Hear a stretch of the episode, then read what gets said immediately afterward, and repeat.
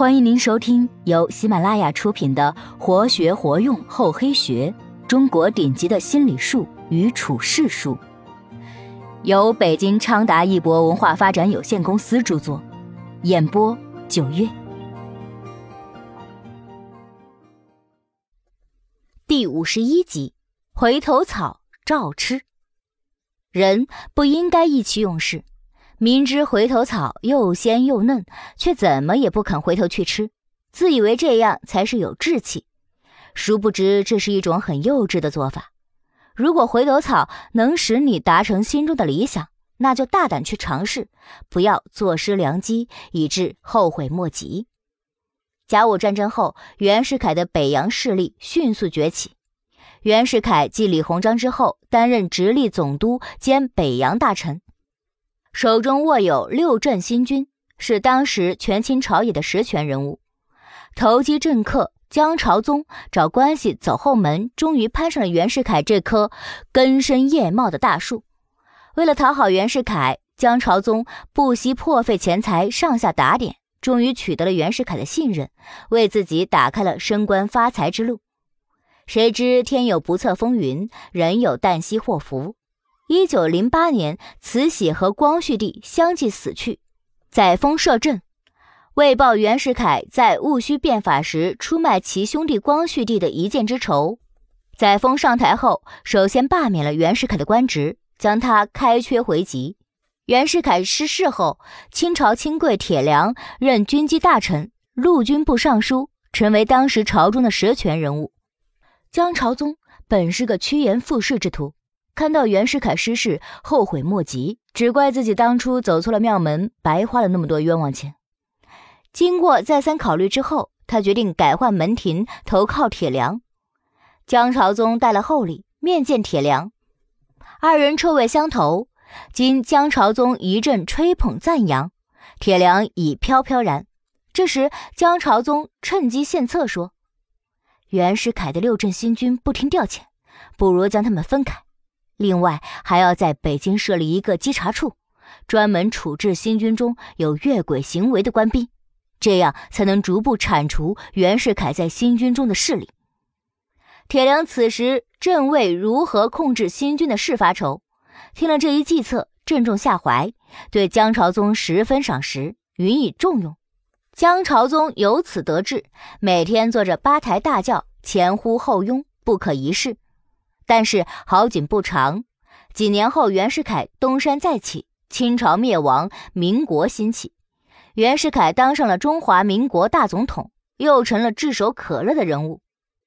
江朝宗看到袁世凯重新得势，便吃起了回头草。他带上厚礼拜见袁世凯，痛哭流涕地向他表白心迹，说明自己的一片忠心。袁世凯明知江朝宗是个趋炎附势之徒。但此时正是用人之际，自己当总统少不了要有些吹喇叭抬轿子的，便不计前嫌，重新启用了江朝宗。江朝宗心里也明白，自己过去有叛袁劣迹，此时只有在袁世凯面前加倍卖力的表现自己，才能取得信任。于是他便不择手段地替袁世凯搜集情报，铲除政敌。袁世凯恢复帝制前后，江朝宗马不停蹄地前后奔走，组织请愿团向袁氏劝进。由于江朝宗的出色表演，袁世凯终于尽释前嫌，委以重任。好马不吃回头草，这句话不知使多少人丧失了机会。在面临该不该回头时，绝大多数人往往意气用事，忍不得闲言碎语，抛不开所谓的面子。明知回头草该吃，却不肯回头去吃，以为这样才是有志气。其实，真正机敏的人在面临这样的选择时，考虑的不是面子和志气问题，而是现实问题。只要回头草是最适合自己的草，是最好的草，何乐而不吃之？如果一味恪守“好马不吃回头草”这一信条，你就缺少了回旋的余地。一位职业足球教练，其能力非常强，但自从他接手一支毫无进取心的球队以后，就一直焦头烂额。因为俱乐部高层实在是急功近利，为了获得好名次，老是干涉他的工作，一些能力平平的球员凭借关系硬塞进首发阵容当中，一些已经被证明是平庸的教练也被派来配合他的工作。他先进的足球思想和战略战术总是被大打折扣。每次比赛，高层既想求胜，又不让他放开手脚，他就这样带着镣铐跳舞。稍微大胆进攻就被指责为冒进，好几次都是先进了球，立即全线退守，终于被对手追平甚至反超。赢了球，成绩是大家的；输了球，他却要承受来自媒体的指责，成了名副其实的出气筒。终于，职业教练的尊严使得他不得不提交了辞呈。但在下课的新闻发布会上，他脸上始终带着微笑，对俱乐部没有半句怨言。自从这位教练走后，这支球队更加保守，以保平为目的，毫无斗志，被动挨打，成绩一路下滑，降了级。俱乐部终于明白，一个职业教练的作用是无法用行政措施代替的。俱乐部经过研究，做出决定，重新邀请这位前教练掌舵，并且保证绝对不干涉他的任何分内工作。俱乐部首先向他表达了诚挚的歉意，而且向他做出郑重的保证。这位教练见俱乐部方面态度诚恳，考虑几天后，决定重新执掌帅印。在以后的工作中，他果然没有受到任何干扰，率领他的队员闯出一片新的天空。在日常生活中，经常会遇到这样的情况：某公司员工因故被老板辞退，一个星期后，老板又给他打电话来，并向他解释，之所以让他走人，确实因为老板当时心情不好，但公司现在仍欢迎他回去。而这位员工听说后，生气的予以拒绝：“好马不吃回头草。”一位男士，他被女朋友甩了，因此心里十分痛苦。因为他内心里深爱着这位女孩，过了一段时间，那位女孩回头向他认错，并表示愿意与他重归于好。而这位男士为了维护自己的男子汉气概，便傲气地说：“好马不吃回头草。”在上述两种情况中，当老板请求员工回去，女友请求与男友复合时，老板与员工、男士与女友之间就展开了一场斗鸡博弈。在这场博弈中，到底是为了一时的义气而抛弃机会呢，还是放下芥蒂谋求更大的发展呢？很多人选择前者，认为好马不吃回头草。但在有些场合下，曲折迂回战术确实能助你一臂之力。或许你会说，好马不吃回头草是做人的一种志气，人就要有一种生当作人杰，死亦为鬼雄的英雄气概。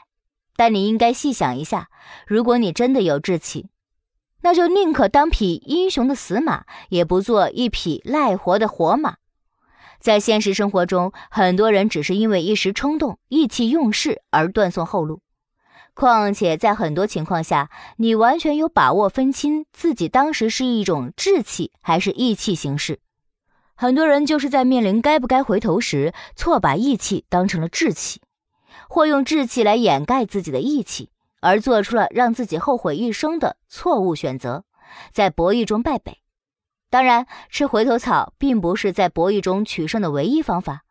生活中很多事情都有很多可能与选择，回不回头，这完全是一种策略。当你面临回不回头这一选择关卡时，请想想：一，你现在有没有草可以吃？如果有，这些草能不能吃饱？如果不能吃饱，或者目前无草可吃，那么未来会不会有草可吃？二，这些回头草本身的草色如何，值不值得去吃？除了上面两点之外，你完全可以暂且不考虑别的问题，如面子、志气等，因为一旦考虑到面子和志气，你就会无法冷静和客观地对待目前的处境与问题。换句话说，你要考虑的是现实。而不是面子问题和志气问题。当然，回头草可能吃起来并不是那么令人好受，因为当你吃回头草时，也许会遭受到周围人们的议论甚至嘲讽。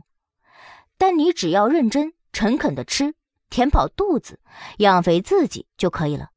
而且，当你回头草吃的自己身强体壮，并且对他人大有帮助时，别人还会佩服你，果然是一匹好马。